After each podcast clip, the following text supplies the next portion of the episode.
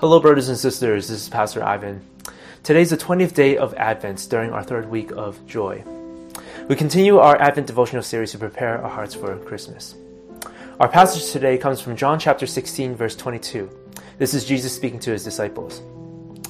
Jesus said, So also you have sorrow now, but I will see you again, and your hearts will rejoice, and no one will take your joy from you. So in this passage, Jesus is saying that at this time, the disciples they have sorrow in their hearts. But when they see him again, they will rejoice. So first thing that we can conclude from this is that Jesus should be the source of our joy. Jesus should be the source of our joy. Now during this time, the disciples knew that Jesus would be taken away from them. But what they didn't know that Jesus would be crucified, that he would die as the Messiah. And when the crucifixion happened, uh, the disciples they ran away. They hid in a room. They were fearful of persecution from the Pharisees, from the Romans, because they had followed Jesus, and they were fearful that they would also be put to death too. But you see, all that had changed. Their sorrow had changed to joy when Jesus appeared to them after his death and after his resurrection. He appeared to them in that hidden and locked room.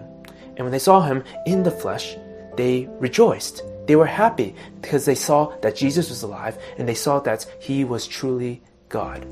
And Jesus appeared to them many other times as well. He encouraged them and he commissioned them to be able to preach the gospel to multiple people.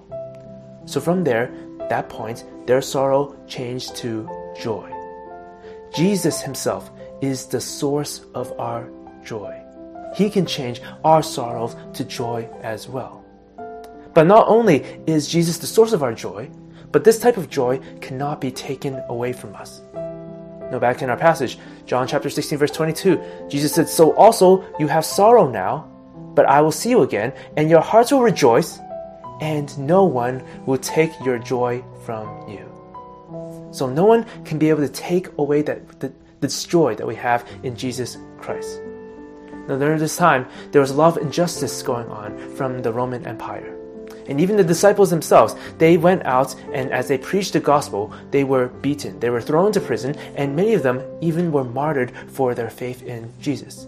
But despite all these circumstances, they continue to have joy. They continue to do so because of their relationship with Jesus, because they knew that He is truly the Son of God, truly the Savior of the world. So even despite the persecution and trials of their life, they had this joy. No one can be able to take it away from them. And then with us, when we go through persecution for our faith, when we go through trials and struggles in this life, we can also have reason to be sorrowful. But despite that, we can be able to have joy in Jesus. Because these types of things, there's no man, no circumstances that can take away our joy from us. We can have our sorrows changed into joy because of our relationship with Jesus, and that joy cannot be taken away from us. And how so? Well, when we believe in Jesus Christ and accept Him as our personal Savior, we are given the Holy Spirit within us, in our hearts. So this shows that God is with us. We don't have to wait until Jesus returns to this earth.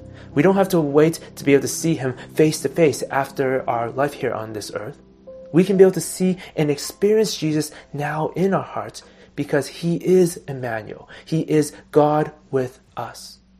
So we are given this joy. We can given this experience of joy despite the trials of our lives, despite the persecution we may face, despite any type of struggle we may go through or circumstances of this life. No man can be able to take away this joy that is from us. Let us pray. Heavenly Father, we come before you. Thank you that we have this great reminder that the joy that we have in this life, this peace, this uh, uh, contentment in you, comes from Jesus Christ.